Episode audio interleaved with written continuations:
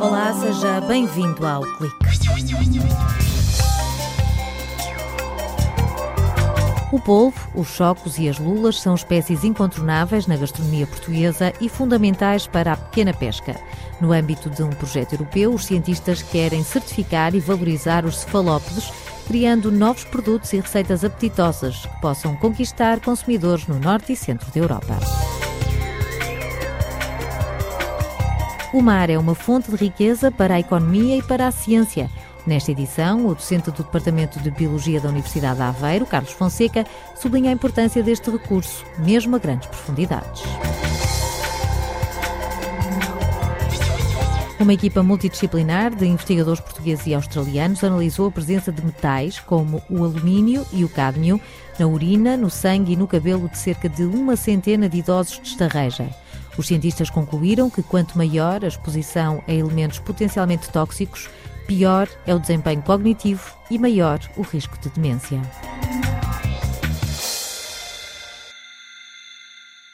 Os cefalópodes são espécies muito importantes na costa do Atlântico e uma excelente fonte de rendimento para a pequena pesca artesanal.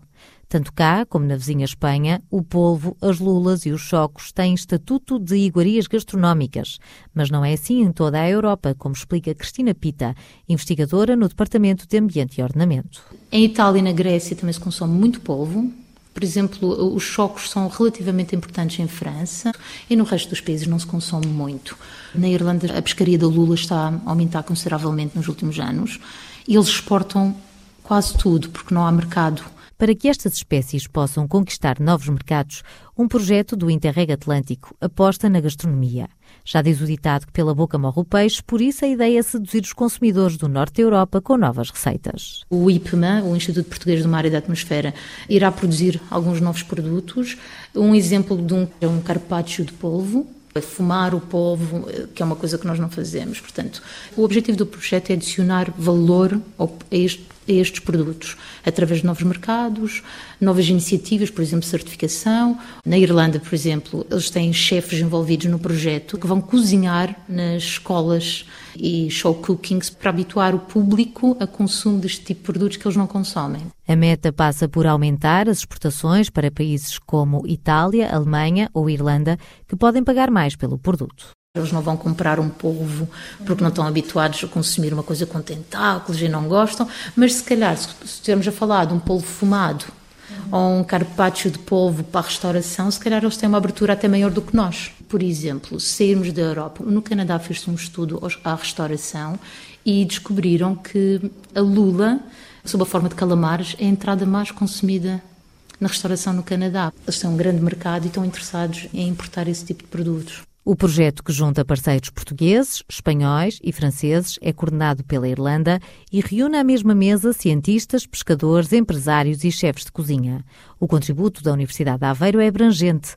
Uma das tarefas passa por seguir um polvo do mar até ao prato.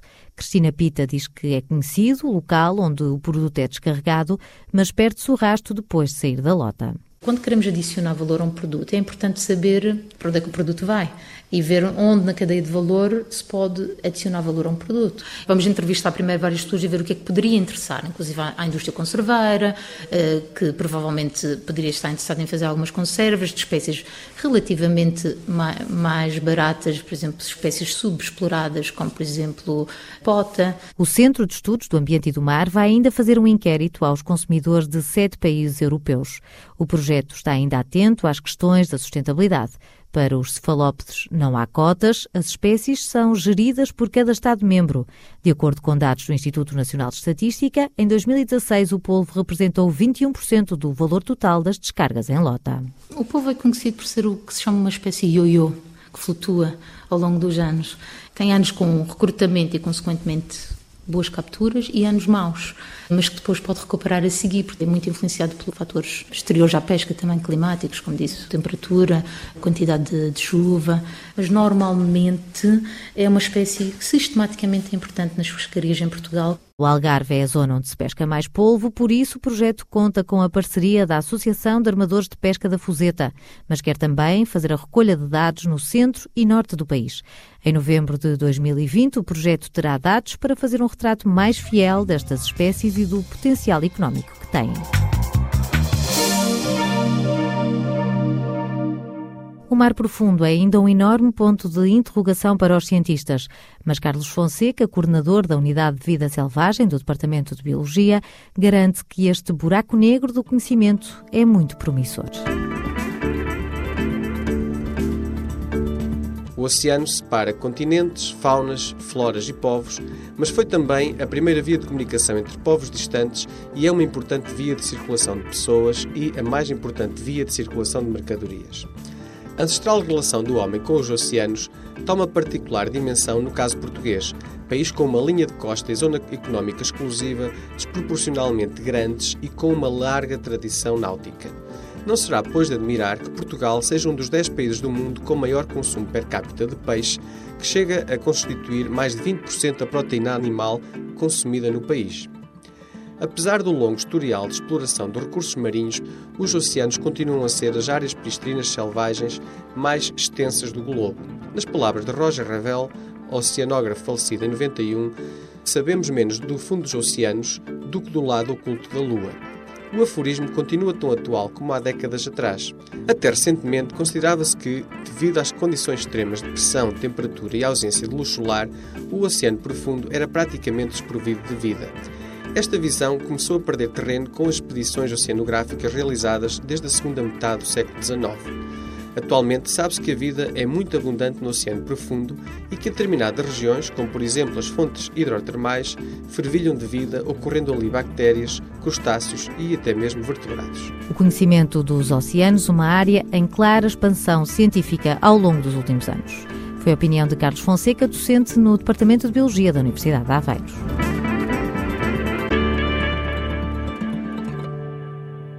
Na década de 90, a Agência Portuguesa do Ambiente assinalou a vermelho a zona de Estarreja, considerada área prioritária para fazer remediação ambiental. Já se fizeram muitos trabalhos científicos, mas um novo estudo foi analisar o impacto na saúde. A investigadora do Geobiotec, Marina Cabral Pinto, adianta que o ponto de partida foram os resultados das análises à qualidade das águas, solos, sedimentos e poeiras, onde foram encontrados teores anómalos de metais. O passo seguinte foi olhar para a população através de análises químicas do sangue, da urina, dos cabelos, das unhas e analisámos uh, os mesmos elementos químicos que tínhamos analisado na água, nos solos, sedimentos, poeiras, para ver se havia uma relação de efeito de exposição. E, em simultâneo, aplicámos um protocolo que incluía uma bateria de testes neuropsicológicos e um questionário onde as pessoas descreviam o seu estado de saúde, o seu tipo de consumos diários, de água, de profissional, de, de aplicação de água para rega. Uma equipa multidisciplinar constituída por geocientistas, neuropsicólogos e bioquímicos das universidades de Aveiro, Coimbra, Porto, do Instituto Superior Técnico e de uma universidade australiana, pegou em toda esta informação e, com base em modelos estatísticos, os investigadores concluíram que em Estarreja a exposição ambiental tem impacto no desempenho cognitivo encontramos uma relação direta entre uh, o estado cognitivo das pessoas e o teor de alumínio, cádmio no organismo das pessoas. Verificamos também que as pessoas cujo o declínio cognitivo estava, estava mais debilitado eram pessoas que trabalhavam na agricultura e na indústria e também que, que faziam consumo de água através dos poços e utilizavam-na também para rega e consumiam os seus produtos cultivados no local. Os resultados foram publicados numa revista de Geoquímica Ambiental e Saúde.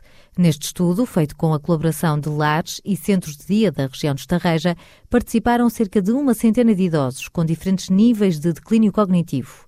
A expectativa é que no futuro seja possível ter um método de diagnóstico que, a partir de uma simples análise ao sangue ou à urina, consiga antecipar quais os casos que vão ter a doença. Já publicamos agora, entretanto, o segundo trabalho, onde conseguimos verificar uma relação direta entre a concentração no organismo de zinco e manganês e o estado normal e de demência severa dos pacientes, portanto, não conseguimos identificar os estádios intermédios através de, destes biomarcadores, mas estamos a tentar pesquisar de modo a que se consiga, nos primeiros sinais de esquecimento ou de declínio cognitivo, uh, conseguir identificar se depois, de facto, a pessoa vai ter tendência ou não para desenvolver a demência. Em 90% dos casos de Alzheimer é ainda desconhecida a causa. Marina Cabral Pinto está convicta que a investigação na área da geologia médica pode lançar pistas para a prevenção e cura da doença. Enquanto os fatores genéticos não são controláveis completamente, não é? Se a questão for, for ambiental, seja de origem humana ou não, porque na natureza as rochas, Uh, e os solos derivados das rochas muitas vezes estão muito enriquecidos em determinados metais, não é? portanto, de forma natural. Mas se se determinar que de facto há, há uma causa uh, de exposição, poderemos sim fazer com que a, a exposição não evolua. Por isso, a investigadora da Universidade de Aveiro defende que seria aconselhável, em zonas problemáticas, as populações fazerem análise ao sangue e à urina para avaliar os teores de metais, como alumínio e cádmio há elementos cuja ingestão é imediatamente cedida por excreção, como uhum. o alumínio, mas há outros, como o cádmio, vão vão se perpetuando, vão, Sim, vão -se nos tecidos, vão se acumulando tecidos. nos tecidos, uhum. exato, ao longo de anos e, portanto... Mas é aconselhável as pessoas fazerem estas análises? Eh, na minha opinião, sim. Vamos propor um estudo longitudinal de modo a fazer essas análises às pessoas. Por exemplo, creio também que os, as autópsias a pessoas com Alzheimer têm encontrado alumínio no cérebro. Em Cabo Verde, onde existem solos enriquecidos em crómio e cádmio, os cientistas estão também a avaliar se há alguma relação entre estes elementos químicos, que neste caso são de origem natural, e o desempenho cognitivo da população. Em Portugal, o alvo são as minas abandonadas no Alentejo. Onde tem uma série de metais em excesso nos solos também e tem, por exemplo, o manganês, se inalado ou ingerido em excesso, provoca eh, doenças neurodegenerativas, como o Parkinson, e, portanto, há, estudos em que as pessoas, ao tomarem o próprio duche só por inalarem o manganês que vem de águas enriquecidas, têm tido esse tipo de, de problemas. Com estes estudos, os investigadores pretendem alertar para os riscos dos metais e chamar a atenção para a necessidade de fazer ajustes na legislação, no sentido de definir novos valores máximos em águas e solos. Por hoje está tudo dito. Até para a semana.